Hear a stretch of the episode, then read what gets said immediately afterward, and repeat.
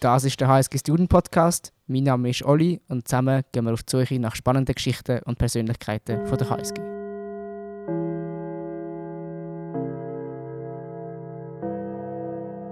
Jeder hat schon mal vom Richter im Audimax-Gebäude gehört oder die vermeintlich komische Videoserie, wo die Wand beamt wird im Durchgang zu der Mensa vom Roman Signer, wo er zum Beispiel mal in einem Kajak rudert. Ich und ich glaube auch viele andere haben uns schon oft gefragt, wie kommt die Kunst, ich würde sagen, von Weltformaten die Uni und wieso braucht es vielleicht auch die Kunst überhaupt an dieser Uni? Was, was sucht die da? Und darum ist mir eigentlich die Idee äh, von einer ewigen Kunstführung in Sinn gekommen. Und in dem Sinn ganz herzlich willkommen zu einer weiteren Folge im HSG Student Podcast. In dieser kurzen Serie wird ich und mein Gast oder meine Gästin, der Professor Sanchez, den ich euch gerade in einer Sekunde vorstellen, durch die HSG spazieren und wir werden uns ja, die verschiedenen Objekte, ausgewählte Objekte anschauen, sie beschreiben, interpretieren und mehr, versuchen mehr über die Kunst der HSG zu erfahren. Und die Idee ist, dass ihr das entweder natürlich dort, wo ihr es euch eh würdet anhören, anhören oder dass, wir, dass ihr eben das wie selber ablaufen, die Route, die wir eigentlich ablaufen den nächsten paar Minuten und Folgen. So, und jetzt, ja, glaube ich, ist so der Zeit, Hallo zu sagen, Frau Sanchez. Herzlich Hallo. Sind Sie da? und äh, ja, nehmen sich Zeit für den Podcast. Ich bin sehr gespannt und ich bin ja, sehr neugierig, was Sie alles zu erzählen haben. Frau Sanchez ist sehr lange Professorin an der Universität und ist jetzt dann grad, wird gerade im Februar wird sie dann emeritiert, wie man so schön sagt. Ähm, und ist auch sehr lange Präsidentin der Kunstkommission und wird das auch weiterhin das Amt ausüben und ist darum, glaube ich, die perfekte Person, um mir ja da, oder euch, uns allen da, Kunst der HSG ein vorzustellen. Und ich habe mir gedacht, Frau Sanchez, als Einstieg, Sie sind ja schon so lange da und haben so viel doziert, so viel Kunstführung gemacht. Ist Ihr Gefühl im Hauptgebäude, da wo wir jetzt gerade stehen, im dritten Stock von Giacometti, immer noch das Gleiche wie ganz am Anfang?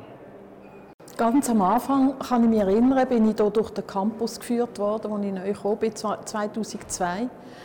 Und ich habe nichts gewusst von dieser Kunst. In Basel weiß man nicht so viel aus der Ostschweiz im Normalfall. Basel ist eine ganz und, eigene große Kunstszene. Ja, es ist eine Kunststadt und man weiß es einfach nicht. Umso, umso umwerfender ist es natürlich, wenn man das dann entdeckt. Und ich weiß noch ganz genau, als ich das erste Mal hier aufgeführt worden bin zum Giacometti, äh, bin ich wirklich einen Moment atemlos gewesen. Konnte es nicht fassen. Steht die Stehende einfach so da ohne Schildli und, und, und das ist einfach, das habe ich wahnsinnig gefunden. Und dann habe ich hier auf, auf das Holz geklopft und habe gesagt, hier bleibe ich, hier gehe ich nicht mehr weg.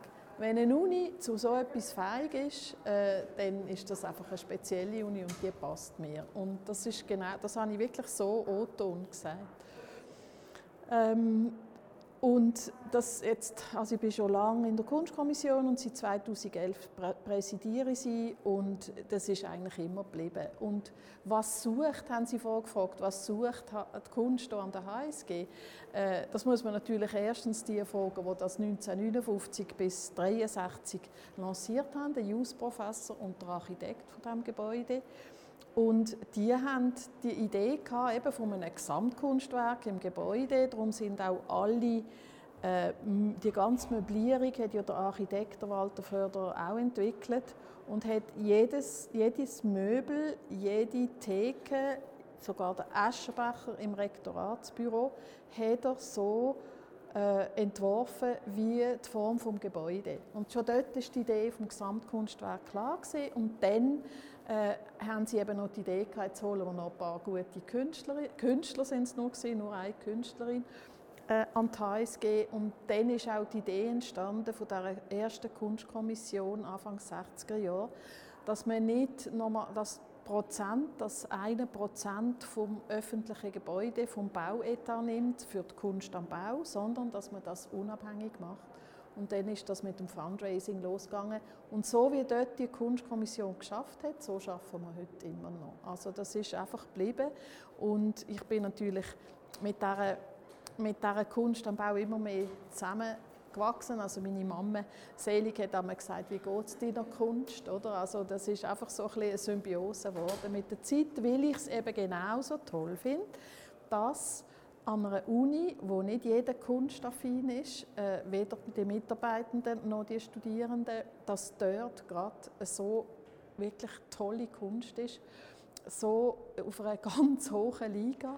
Ähm, und das finde ich auch toll, eben, dass die Studierenden äh, irgendwie das können nehmen oder auch nicht nehmen. Es ist auf jeden Fall ganz niederschwellig. Es ist überhaupt nicht, es protzt nicht, es ist nicht äh, sophisticated, sondern es ist einfach so nehmen oder nicht nehmen. Also es ist so unaufgeregt und das finde ich eigentlich ganz toll. Und wir wissen mittlerweile über all die Jahre, weil wir natürlich immer wieder Studierende fragen, was macht das mit euch im Alltag? Hat das irgendeinen Einfluss auf euer Studium oder nicht?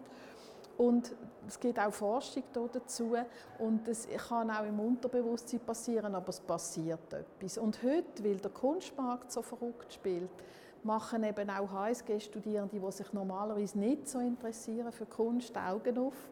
Ähm, und, und ich finde es einfach ganz wichtig, dass wir das machen, was man schon immer gemacht hat an der HSG.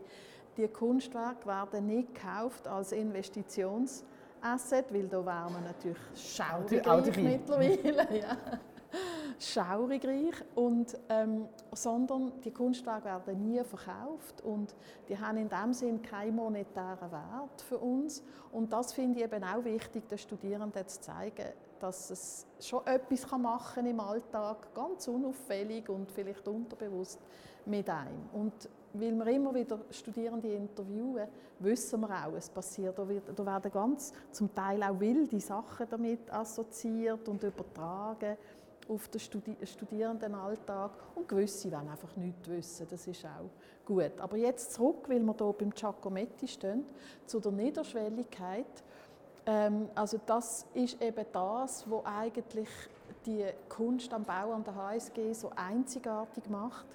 Äh, dass man einfach ganz nah ist bei der Kunst und mit der er zusammenleben im Alltag. Die ist Teil von unserem Alltag. Und lustigerweise haben wir ja vorher, gerade wo wir hier angekommen sind, genau. ist gerade wieder eine Studentin auf dem Sockel äh, beim Giacometti oder ein Stock unten dran, eine, äh, eine Studentin gesehen und hat mit ihrem Gadget äh, gerade geschafft. Also es ist glaube ich ein Handy gewesen, äh, also ein iPhone und ähm, und ist hier einen halben Meter vom Giacometti und höckelt hier. Oder? Und es hat nie irgendeinen Schutz oder so.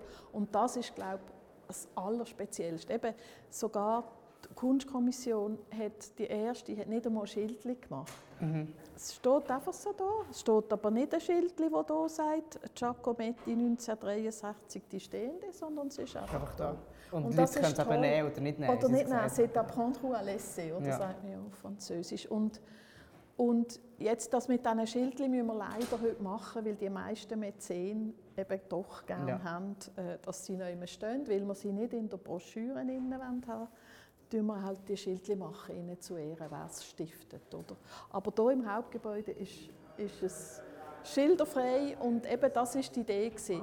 Nicht museal ausstellen, sondern Alltag. Weil Harvard zum Beispiel hat auch eine gute Kunstsammlung ich finde unsere eigentlich besser, aber da ja, kann man ja diskutieren darüber. Aber Harvard sperrt so einen Giacometti oder einen Richter sofort weg, ja. weil sie eine andere Sicherheitskultur haben. Ja. Sie haben Angst, äh, äh, dass irgendetwas passiert. Und, äh, oder sie bauen ein Museum auf mhm. dem Campus. Und mhm. genau das, das wollen wir nicht. Wollen wir nicht. Genau. Das ist, glaube ich, wirklich das Einzigartige auf der Welt. Es gibt keine zweite so Sammlung äh, so gar nicht an einer öffentlichen Uni. Also das ist schon sehr, sehr speziell und es ist auch für die Uni St. Gallen eine wichtige Sache, wenn hohe Gäste kommen, dann gibt es ganz sicher eine Kunstführung, mhm. oder? Weil das ist irgendwie so eine ja, eigentlich ein USP, oder? Man kann es auch, finde ich, einsetzen für das Marketing von der Uni. Das ist auch ein Gesprächsthema und Es ist ein Gesprächsthema oder? und es gibt immer total spannende Fragen und die Führungen mit diesen Leuten ist wirklich toll. Also viele Politiker, wichtige Politiker und Politikerinnen habe ich schon geführt und die sind immer begeistert. Dann gehen sie mal mit einem richtig positiven Gefühl aus dieser aus dieser HSG raus, oder auch jetzt, sind gerade in dem Moment, wo wir wieder in den Schlagzeilen sind. Also das ist einfach die Einzigartigkeit von dieser Sammlung äh, ist, ist wirklich toll und eben, dass es nicht um den monetären Wert geht. Wir müssen natürlich immer wieder Schätzungen machen wegen der Versicherung und äh, eben, da wird es einem richtig schmuch, wenn man sieht, was das alles wert hätte, wenn es denn da hätte. Und äh, das ist auch einfach einzigartig. Also. Mega schön, jetzt haben Sie schon extrem viel angesprochen und wir glaube, noch werden im Verlauf dieser Miniserie vertiefen.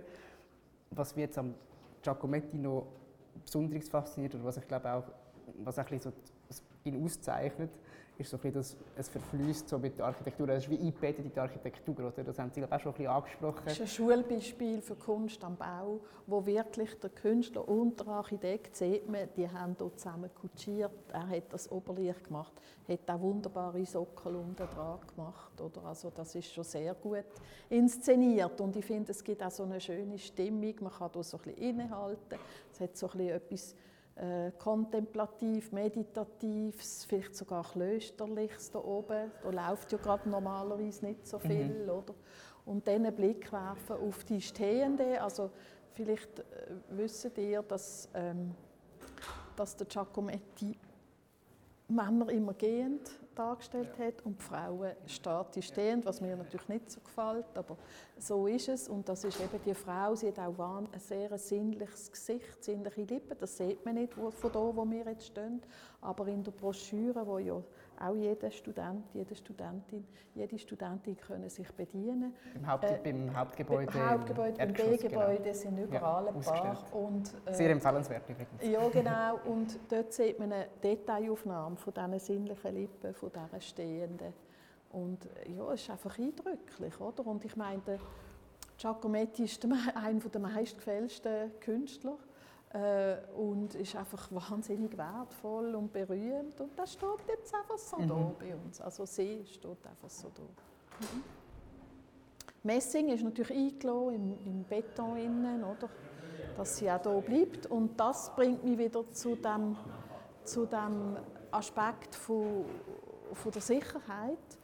Also seit 1963, seit die hier steht, äh, ist nie etwas passiert. Ja, nicht das Geringste, nicht in 60 Jahren. Oder? Und meine These ist, dass die Studierenden das irgendwie, also heute sowieso, aber auch schon früher, wo der Kunstmarkt noch nicht so wichtig war, äh, einfach glaube, eine gewisse Wertschätzung haben. Sie wissen, in welcher Liga das wir spielen, oder? Und und haben darum einfach einen riesigen Respekt. Also sie sind ja auch zu der Architektur sehr respektvoll, aber bei der Kunst eben auch. Es ist einfach noch nie etwas passiert und zwar nicht das Geringste. Oder? Also einmal hat eine Studentenverbindung den Teppich in der Aula äh, abgehängt und ja. versteckt, aber das ist dann halt nicht das Werk an sich beschädigt. Nein, nein, es ist nicht beschädigt.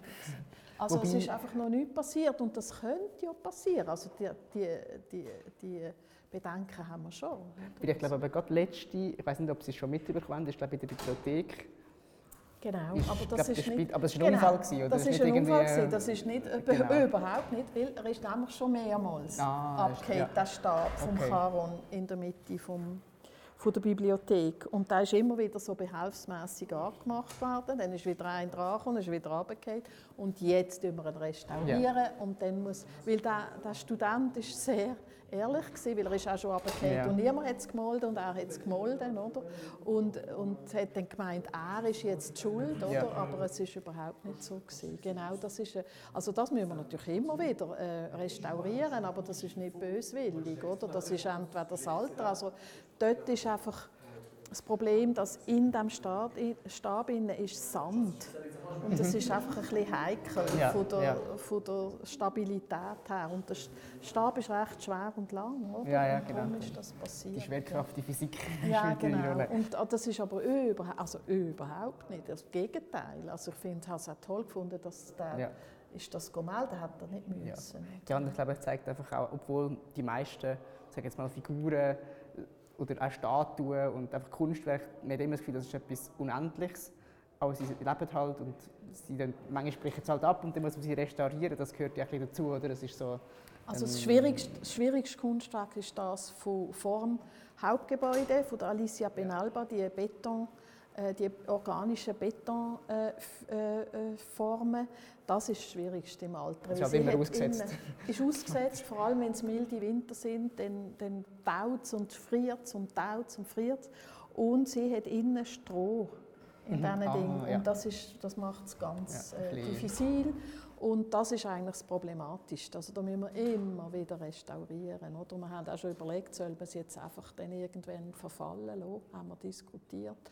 Und dann ein neues Kunstwerk, das etwas ja. Ähnliches darstellt, nämlich der Übergang vom früheren Park zu dem kruden mhm. Betongebäude. Oder? Darum hat sie Beton genommen, aber porös. Und ähm, äh, und hat die organischen Genau, Formen ja, das ist wichtig. Genau. Und das ist so ein bisschen, dort, das ist ein bisschen, ja, ist ein bisschen also restaurierungsmässig schwierigst. Ja. Und der Cookie passiert manchmal, wenn Apero sind, fährt wieder eine Kerle rein, ja. oder, oder es gibt wieder Kaffeeflecken drauf. Dann muss man es halt alle paar Jahre mal restaurieren. Genau. Aber das zeigt ja genau nochmal die Niederschwelligkeit, oder? dass man genau. auch, dass einfach das Wägeli vorbeifährt. Genau, genau. das ist Weil wir Problem, haben natürlich oder? selbstverständlich dort nach einer Restaurierung, ja. kostet ja etwas, oder? haben wir auch schon überlegt, sollen wir jetzt dort auch noch äh, ein Häkchen mhm. machen? Wir haben extra Nein gesagt. Ja. Dann würde ich sagen, verlassen wir den Giacometti. Das dritte OG, gehen langsam die Stege durch ab. Und dann werden uns noch ganz viele weitere Kunstwerke begegnen auf dem Weg. Gut. Und dann gehen wir ja, richtig Erdgeschoss vom Hauptgebäude. Ist das gut? gut? Super. Ja, ich glaube, wir haben ja vorher schon eine schöne Begegnung gehabt, beim, bevor wir aufgenommen haben mit den zwei Studierenden. Genau. Und die Person hat die Frage vorweggenommen, die ich sie auch noch gerne hätte gefragt, und zwar, was ist Ihr Lieblingskunstwerk? Eben, ich habe, also die Frage nach dem Lieblingswerk, auch in der Literatur und Kunstwerk, die beantworte ich eigentlich nie, beantworten, weil ich habe kein Lieblingswerk. Es kommt ja immer dran, gerade darauf an, welcher Schwerpunkt, welches Kriterium das gerade gilt. Also ich habe kein Lieblingswerk. ich habe einfach zu fast zu jedem Kunstwerk eine persönliche Beziehung, die wir angeschafft haben in den letzten Jahren. Und halt eine Geschichte zu jedem und bin drum, häng drum dran. Eben, eins rührt mich mehr wie der Krüsi, äh, das andere beeindruckt mich halt wie der Richter oder der Giacometti, dass das einfach so da hängt oder so da steht. Äh, der Richter, äh, der äh, Signer, die Videos vom Signer sind mir auch sehr nah. Also ich könnte, ich könnte eigentlich alle. Also, mhm sicher einmal, wir haben auch, ich finde, wir haben auch Panierten, oder? das muss ja. man auch mal sagen. Oder? Das sind nicht alles so Glücksfälle, äh, wie wir hier hatten. Aber äh, also ich würde jetzt mal sagen, zwei Drittel sind meine Lieblingswerke. Ja. Wie ist das eigentlich? Sie haben ja gesagt, Sie machen sehr oft glaub, Kunstführungen. Ja. Begegnen Sie immer wieder dem Kunstobjekt selber neu? Also vielleicht genau, durch, durch, äh, durch das Gespräch mit ja. den Leuten auf den Führungen, die Fragen stellen oder die irgendwie noch Sachen von früher wissen, also wie zum Beispiel der ältere Herr, wo man erzählt hat, wie der Tapies hier in der Studierstube im dritten Stock oben ähm, den Vorhang im Ecken gemacht hat. Das ist nämlich ins billigste Warenhaus damals, die EPA und äh, hat das billigste Lindtuch gekauft und hat das in einen Kübel von Gips hineingetaucht und an die Wand geklatscht. Oder? Und das habe ich natürlich nicht können wissen. Ja. Aber durch so eine Führung, äh, wo der Mann dabei war, der das gewusst hat, ein ganz alter Mann, ähm, älterer Herr, äh, habe ich das erfahren. Und so, cool. Oder auch, eben, für mich ist einfach wichtig, hallo, hallo. für mich ist einfach wichtig der Austausch mit den Studierenden, weil mich das einfach immer Wunder nimmt, was das mhm. mit ihnen macht. Oder? Und dann siehst du auch immer wieder neue Dimensionen. Also zum Beispiel äh, hat mir mal ein Student gesagt, also der Arp, da würde ich, wenn er eine Erkenntnis hat im Studium, dann würde ich aus dieser Erkenntnis vielleicht wieder, wieder eine Erkenntnis herauswachsen und nochmal eine. Und das bleibt mir natürlich immer, mhm. oder? Das kann ich auch erzählen auf, de, auf den Führungen. Und, und äh, äh, so geht es immer weiter. Und eben, ich lerne einfach immer mehr dazu ja. und höre immer mehr auch Geschichten, Stories behind und so. Und ähm, also für mich ist eben auch wichtig, dass die Studierenden viel besser eingebaut werden als früher. Wenn ich mit Alumni Kunstführungen mache, die zum Beispiel vor 20 Jahren oder vor 30 Jahren abgeschlossen haben, die haben die Kunstwerke nicht gesehen. Ja, Denen fällt es wie Schuppen von den Augen. Ja. Oder? Also die haben einfach das nicht gesehen, Ja. weil es hat sie niemand darauf aufmerksam gemacht. Also würde ich sagen, so, die ersten Kunstkommissionen haben so ein bisschen L'art pour l'art gemacht, also einfach wir verschönern Ja. das Gebäude Ja. und machen das noch ein bisschen spezieller, oder? Äh, und haben eben das Gesamtkunstwerk vor Augen und so. Aber die Studierenden haben das nicht gesehen und sind auch nicht draufgelüpft worden. Und heute äh, ist, ist Kunst ja auf jeder Broschüre und also du kannst Kunst gar nicht Mhm. drum herum, oder um Kunst. Aber früher haben sie das wirklich nicht wahrgenommen, oder? Sogar, es geht so weit, dass sie den Giacometti nicht kennt haben oder Ja. nicht gewusst Ja. haben oder so. Also das ist auch äh, ja, etwas Spezielles, dass in, eben im Austausch einfach mit den Studierenden lernen wir viel. Ich habe auch eingeführt in der Kunstkommission, dass es eine Studierendenvertretung hat. Die Zusammenarbeit mit ProArt ist total wichtig. Da lernst du auch immer wieder Sachen Ja. oder, im Dialog mit den Studierenden, die tatsächlich kunstaffin sind. Oder? Also das Cool. ist wirklich äh, also es ist ein, ein ständiges Weiterlehren, ist klar. Also ich bin sowieso ich mache sowieso eine auf Weiterbildung an der HSG, weil ich ja eigentlich als Geisteswissenschaftlerin hierher bin und einfach dann fasziniert war von meinen Kolleginnen und Kollegen vom BWL, von der Juristerei etc., von der Politologen. Und dann habe ich mich natürlich weitergebildet, indem ich Co-Teaching gemacht habe und einfach viel gelernt habe. Also ich kann jetzt mitreden, einigermaßen mit äh, Managementmodell oder also das ist wirklich äh, oder auch mit den Juristen haben wir immer Unterricht gemacht, äh, Businessfiktionen zum Beispiel, dass, dass äh, äh, irgendwie eine, eine Aktionärsversammlung von den grossen Unternehmen äh, mehr Fiktion ist und mehr Theater als auf der Theaterbühne, Ja. oder? weil einfach alles so durch Taktet durchgetaktet ist, genau, das Bühnenbild, das Licht, hinten sitzen die Souffleuren, oder, wo, Ja. wo eingeben, was musst antworten den Aktionären und so. Also so Sachen habe ich einfach, ich habe mich können weiterbilden und eben der Austausch mit Kolleginnen und Kollegen und Studierenden hat mich einfach auch für mich sind viele Bachelor- und Masterarbeiten eine Art Weiterbildung gesehen. Mhm. was, Sie- was, was Sie schon ein bisschen angesprochen haben, ist, eben, es gibt Giacometti, Richter, vielleicht auch die Varini, die viele kennen. Aber da gibt es auch solche, die, wo, wo immer noch viele daran vorbeilaufen wahrscheinlich. Ähm, zum Beispiel da unten, jetzt sind wir gerade auf den Stegen, mit dem werden wir nachher auch noch reden. Aber die Steg, ähm, da, wenn man da hinten schaut, wenn man quasi ins Hauptgebäude draufläuft, aus dem Erdgeschoss, hat ja da hinten der super lange Miro. Und da ist, da ist, wo Sie gesagt haben, da ist, mir, da ist, da ist der Studierende Schuppen von den Augen gefallen. Das mag ich mich erinnern, Also den ich das sehr, der Alumni, genau, ja, wo ich das genau. das erste Mal gesehen habe, ist es mir eben gleich gegangen, wo mir jemand erklärt, das ist, schau mal, da hat es eigentlich noch etwas.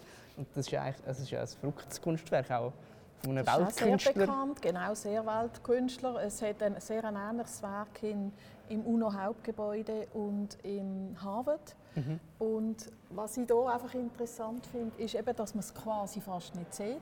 Und ich habe mich natürlich am Anfang auch gefragt, wieso geht jetzt der Künstler aus Mallorca, der von mediterranem Licht lebt, Ja. von seinen Farben. Oder? Jeder, der in Barcelona war, hat irgendeine Skulptur gesehen Ja, von ihm voll. und die sind immer sehr farbig. Und der lebt von diesem Licht. Oder? Wieso geht der jetzt in, In hinterster finstersten Ecke. Wo noch Säulen davor, Ja. davor stehen und wo du sowieso überhaupt fast nichts siehst? Und dann haben wir eben einen Brief gefunden von ihm im Archiv, wo er genau das interessant findet. Ja. Er sagt dann, du siehst sofort, wenn das Tageslicht von der Seite kommt, dass die Farben ganz anders wirken. Und er fand eben genau toll, dass die Säulen im Weg stehen, weil dann müsse der Betrachter sich bewegen, Ja, um zum sein alles zu sehen. Aber das kannst du also sicher übersehen, ist Ja, klar. ja weil- also, da bin ich wirklich daran vorbeigelaufen. Ja. Also, aber es ist eigentlich mega, mega toll, weil es ist auch vor, glaub, vor Machart noch interessant mit denen, es ist ja wie so ein bisschen aus, ja, vielleicht mosaikisch vielleicht. Ja, es sind brennt, die hat er im, im Ofen in, in Mallorca hat er die brennt, die Fliesen, oder? Und sein Assistent hat sie dann hier installiert. Also die haben sie dort brennt. Ja. Dann würde ich sagen, gehen wir ins Erdgeschoss. Und da jetzt, glaube ich, ein Punkt, wo Sie sehr gerne stehen, weil man dort sehr viel sieht. Ja, man sieht gerade ein bisschen viel aufs Mal. Also auch der Miro. Aber man sieht auch die Architektur, man sieht die einzigartigen Stege. ähm, vom, vom Walter Förderer, von dem Architekt, der 27 Jahre jung war. Das war sein erste, seine erste Arbeit gesehen von seinem Architekturbüro und hat gerade diesen Wurf gemacht. Er hat ja. sich glaube nie mehr übertroffen nachher. Quasi auf dem Höhepunkt seiner Karriere. Totale Bewunderung, also wo der Jacques Herzog von Herzog und Dömeron äh, da war, ist er also auch sehr bewundernd, hat er sich geäußert, nicht nur weil das ein Basler äh, war, sondern er war sehr beeindruckt. Gewesen. Eben ein Gesamtkunstwerk mit allen Möbeln. Oder? Wenn Sie zum Beispiel die Stühle anschauen, sehen Sie sofort, das ist das Hauptgebäude. Ja, die sind auch in dieser, Alle Formen. In Jede Theke, ja. Theke, alles hat immer die Form vom Hauptgebäude. Die Lichter, alles. Jetzt das Spezielle architektonisch ist, dass das ist ja 1959, äh, 63 ist das konzipiert und gebaut worden, 63 eröffnet. Das ist ähm, eine der allerersten Sichtbetonstege, die ohne Pfeiler auskommt, also hängende Stege. Das ist eindrücklich. Und da gibt es auch wieder eine Geschichte von Henri Cartier-Bresson, einer der bekanntesten Fotografen, Weltstar auch vom 20. Jahrhundert. Der musste Mitte 60er Jahre die Schweiz abbilden. Mhm. Sieben Städte von der Schweiz, darunter auch St. Gallen. Und da hat er eben nicht den Stiftsbezirk und nicht die neuralgischen Punkte, sondern für ihn ist die Essenz von St. Gallen die Sicht auf die äh, äh, Betonstege gesehen, ein Wahnsinnsfoto gemacht. Ja. Also ich, hat, ich kann es Ihnen noch zeigen. Es ist wirklich sehr eindrücklich. Wir hätten sie natürlich gerne hier aufgehängt, ja. aber die Nachlassverwalter vom Cartier-Bresson ganz nicht raus. Nein, so nicht? ganz nicht raus. Ja, das, wir, wir sagen natürlich, das ist ja unser ja, Gebäude, ja, genau. aber sie sagen, wir dürfen das nicht aufhängen. Okay. Wir kriegen keine Kopie, weil das natürlich alles genau äh, kontingent kontingentiert ist. Das heißt, wenn du ein Foto machst, hast du fünf Prints und dann muss das natürlich der Käufer muss sich darauf verlassen, dass nicht noch Nummer mhm. 6 da ja. der HSG ja. Also die sind einfach streng und eine Kopie aufhängen dürfen wir natürlich eigentlich auch nicht. Ja. Oder? Also, das ist einfach eine heikle Geschichte, aber es wäre natürlich ein super easy ein Kunstwerk noch dazu. Oder?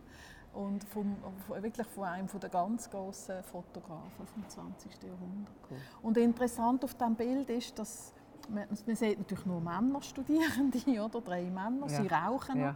das ist auch noch speziell. Und es ist einfach eine Wahnsinnsstimmung, die er, die er geschaffen hat in diesen Stegen. Und wenn du hier stehst und auf die Stege schaust, es gibt auch viele Fotos, Sie haben, ihr habt es sicher auch schon gesehen auf der, auf der äh, auf, auf, auf einer Broschüre ja. oder so. Das wird immer wieder abfotografiert. Und, und wenn du hier schaust, dann siehst du mal unten an den Stegen, wenn du rauf schaust, siehst du den Kalter. Ja. Da musst du normalerweise auch Eintritt zahlen in einem Museum, dass du einen Kalter ja. siehst. Da hängt er im Steg aus. Und das finde ich speziell toll, weil der Betrachter ja ständig in Bewegung ist im Treppenhaus mhm. und das Mobile bewegt ja. sich auch. Das heißt, es gibt immer wieder andere Konstellationen und Blickpunkte und so das Motiv. das finde ich einfach sehr schön. Auch dort hat es Oberlicht. Mhm. Also, wenn man genau unten in, in den Stegen steht, sieht man es gut und wenn man ja, raufläuft, sowieso. Und das Motiv und haben wir nachher später auch, beim, auch noch mal im, Felice Varini, beim Varini, aber genau. dort kommen wir noch dazu später. Und wenn man dann hier hinten schaut, sieht man das Mosaik von Braque. Mhm. Und wenn man raus schaut, sieht man die äh, Bronzeskulptur von Jean Arp. Ja. Also das sind alles wirklich Superstars vom 20. Jahrhundert. Und die Geschichte ist eben, dass die der Herr Förderer und der Architekt, also der, der Architekt Förderer und der Jurist Eduard Nägeli, der Professor,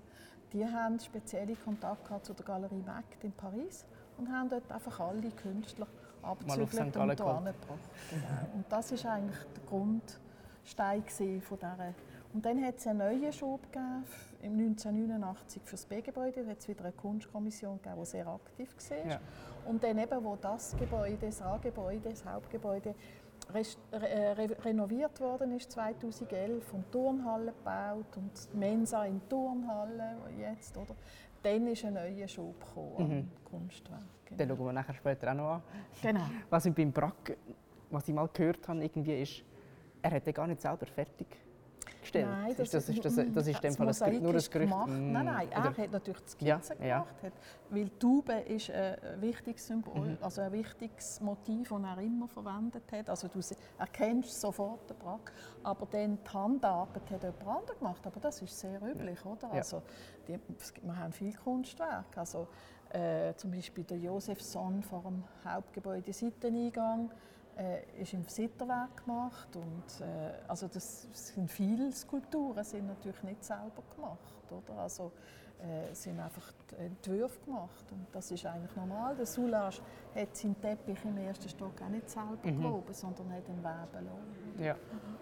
Das ist vielleicht noch ganz eine interessante Frage, die ich mich grundsätzlich gefragt habe. Also ich glaube, auch viele Leute fragen, wo man wahrscheinlich auch kann extrem lange darüber debattieren aber vielleicht Ihre ganz persönliche Meinung dazu, was macht Kunst zu Kunst? Oder, weil das ist ja nicht das Erschaffen vom Werk an sich, sondern mit die Idee, so wie ich das jetzt verstanden genau, habe. Genau, also das nennt man ja Konzeptkunst, ja. also der Entwurf, die Idee, das ist schon immer so gewesen, oder? Auch in früheren Jahrhunderten hat, hat ja, haben, äh, der Michelangelo hat auch ein ganzes Atelier gehabt, der Jeff Koons hat 50 oder 100 Leute, der Tony Craig hat auch 20 Leute im Atelier, also es ist immer auch, äh, es ist schon immer so gewesen, dass eben auch Handwerker oder andere Künstler, aber einer steht für die Idee und ist verantwortlich. Also das ist einmal sein.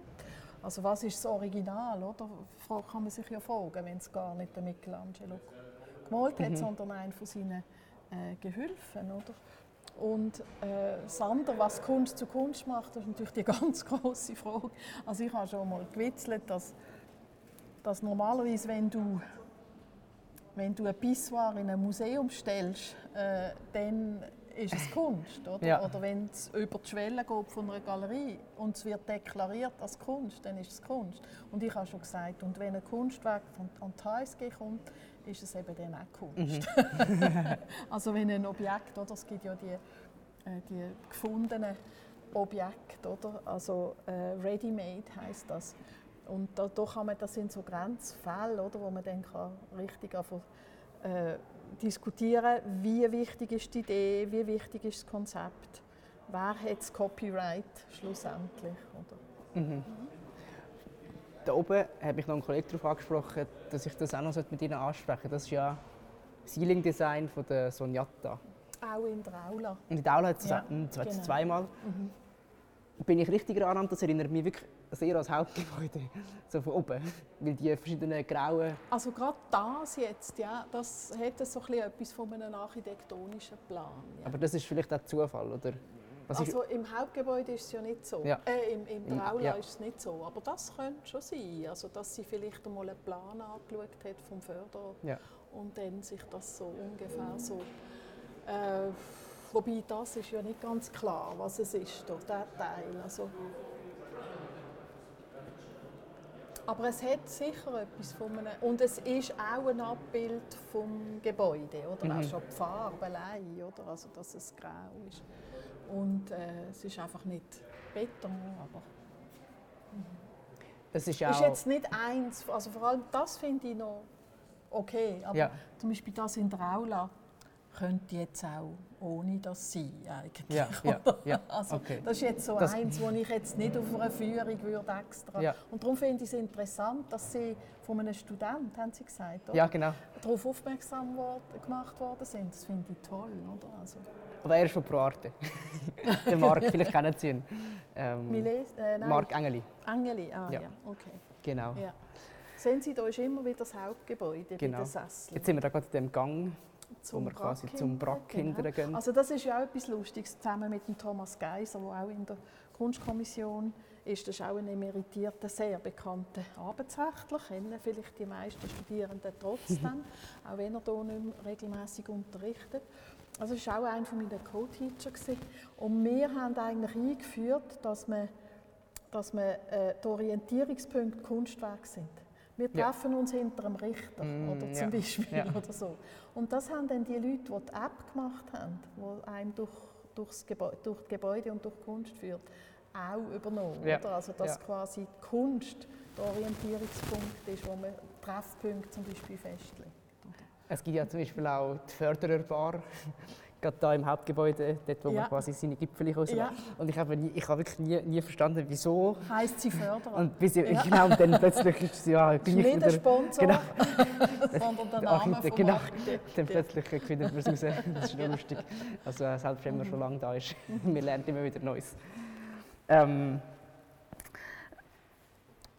was ich auch noch interessant finde, oder so ein bisschen, was ich Sie einfach fragen was mir mhm. gefällt, es hat nicht so viele weibliche Künstler. Ja, das ist ein großes Und Thema. ich nehme an, das ist ja einfach dem geschuldet, dass es einfach auch sehr viele männliche Künstler gegeben hat, früher. Oder dass man die weiblichen nicht einfach, wahrgenommen genau, hat. Genau. Also gerade so wie bei der Sophie Teuber-Ab und dem Jean Arp. Er war ja. der Künstler ah, und sie ist so ein bisschen unter ferner Liefen. Das ist jetzt heute zum Glück anders. Heute ist genau die Tendenz, dass man viele Künstlerinnen jetzt ausgrabt. Ja. Also auch manchmal ein bisschen mit der Brechstange. Oder? Ja. Also so ein bisschen, äh, weil es einfach so ein Defizit hat, weil einfach die Frauen viel weniger auch Kunst gemacht haben oder sie sind viel weniger an die Öffentlichkeit mhm. getreten oder mit der Kunst, sondern sind so im privaten Bereich geblieben. Und das ist eindeutig ein Abbild. Also auch, es hat ja auch keine Studentinnen gehabt, Anfang 60er Jahre, ja. und es hat keine Professorinnen gehabt. Wieso soll es denn Künstlerinnen haben? Eine, eben Alicia Benalba, die Argentinierin, die auch in Paris war zu selber Zeit und in der Galerie Matt ausgestellt und sie, äh, das ist die einzige. Und dann ist es nochmal im 89, also das ist ja dann schon recht spät gewesen, 89, äh, also das B-Gebäude, das Bibliotheksgebäude ist voller Männer, es hat keine einzige Frau. Ja. Und dann, elf, haben wir dann angefangen mobil machen und im Moment machen wir auch ein bisschen ein auf Quote. so ein bisschen wie bei den Professorinnen, also bei den Lehrstuhlinhaberinnen. Hat sie auch immer noch ein Defizit. Jetzt haben wir mal einfach eine Serie nur Künstlerinnen. Also ja. jetzt haben alle Künstler müssen zurückstehen und jetzt haben wir fünf Künstlerinnen in kürzester Zeit und auch, die noch in der Pipeline sind oder sind nur Künstlerinnen. Außer jetzt der Tony Craig, weil er einfach ein Geschenk war, ja. oder da haben wir nichts können machen, aber Maitu Pere und einfach alle, die wir jetzt, jetzt wird dann gerade am 30. Januar wird eins an der Müller-Friedbergstraße, auch von einer Frau, dann Brigitte Kowans im Weiterbildungszentrum, jetzt müssen wir ein bisschen kompensieren, oder? Aber jetzt kommen auch wieder Männer, denn wir haben jetzt einfach einmal eine ein Schub Frauen, weil das ist auch immer wieder genannt, also es ist immer wieder erwähnt worden, wo sind denn dort die Frauen in dieser mhm. Kunstsammlung? Oder? Es hat schon ein paar, aber es sind einfach zu wenig. Oder? Und jetzt, weil der Boom ist quasi von weiblicher Kunst, merkst du auch in den Ausstellungen, jetzt auch in diesem Jahr wieder in der Schweiz, das ist jetzt einfach, äh, wir, wir, sind nicht die Einzigen, die kompensieren müssen. Oder? Mhm. Mhm. Das, ist also, das ist ja generell ein riesiges Thema und ich glaube, berechtigt ein riesiges ja, Thema. Ja. Ja, ähm, ich, ich würde schnell sagen, für die Orientierung, wir sind jetzt da ganz langsam den Gang spaziert, wo man auch noch hätte können rausschauen und noch viel sehen. Mhm. Ähm, und jetzt laufen wir da gerade Stege durch ab Richtung ähm, Hans Krüsi. Oder und, Signer. Und Signer. genau. Und äh, ja, das ist die, die Stege da, wo zum Seitenausgang vom Hauptgebäude genau, führt, oder? Ganz genau. genau.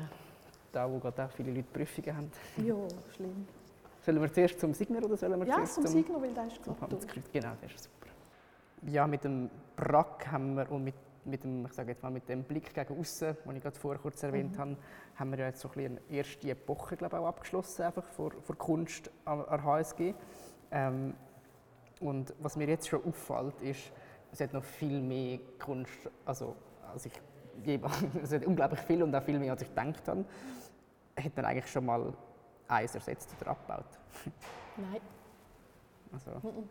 Und wir haben auch keinen Fundus, also von Werken, die wir nicht ausstellen, weil es ist ja Kunst am Bau. Das heißt, wir tun, also die Kunstkommission schon immer, tut sich eine Künstlerin oder ein Künstler quasi anlachen. Also das wird vorgeschlagen in der Kunstkommission, dann wird es diskutiert und wenn es einigermaßen einstimmig ist, geht man auf den Künstler, die Künstlerin zu und fragt sie, ob sie für den bestimmten Ort, wo wir sie vorgesehen haben, also Architektur auch, äh, etwas ent entwickeln Und dann macht sie das. Und dann kommt das Projekt wieder in die Kunstkommission, wird besprochen. Und wenn es wieder angenommen wird, dann äh, fängt man an mit dem Fundraising. Und wenn das Geld zusammen ist, wird der Auftrag erteilt. Es gibt ganz wenige Ausnahmen von Leihgaben, zwei, und von Geschenken eben der Tony Craig zum Beispiel. Beispiel. Square, Oder ja. The Happiness is ja. Expensive. Das sind Geschenke, aber im, normalerweise, äh, im Normalfall ist es so, wie ich es jetzt gerade geschildert habe. Wie, wie lang ist so ein Zyklus jeweils? Also was, geht das, wie lange geht das? Vier Jahre? Ist das ein olympischer Zyklus oder geht das schneller oder ist es sowieso ganz individuell? Nein, nein, nein, individuell nein, nein, nein, nein, nein, es geht schneller. Ja. Also ähm, ich kann jetzt gerade das Beispiel nennen. Das ist der schnellste, das ist ein Rekord. Vor allem das Fundraising ist Ja. rekordverdächtig gewesen.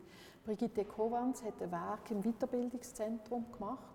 Daher haben wir sie im August eingeladen und sie ist gekommen, etwas entwickeln, hat fotografiert, dann hat sie geschafft dran und hat das Projekt Anfang Januar ähm, vorgestellt in der Kunstkommission, dort mal noch per Zoom.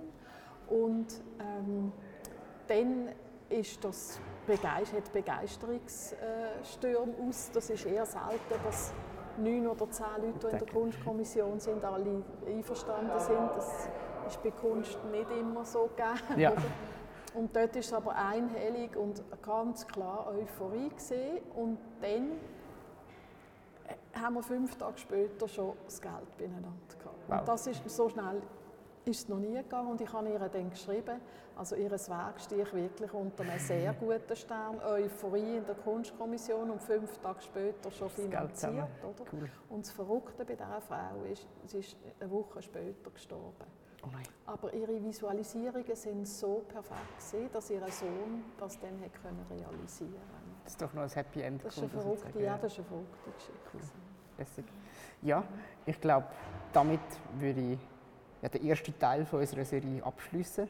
Wir haben das Hauptgebäude gesehen, wir sind im, beim Giacometti, gewesen, die Stege abgelaufen, durch den Gang hinterher zum Brack. Und ja, haben schon viel gehört, viel gesehen. Merci vielmals. Und merci vielmals auch alle, die einge- eingeschaltet haben, zum Zuhören. Und ja, dann bis zum nächsten Mal. Und dann schauen wir uns einen anderen Teil der Kunst an HSG an. Tschüss zusammen.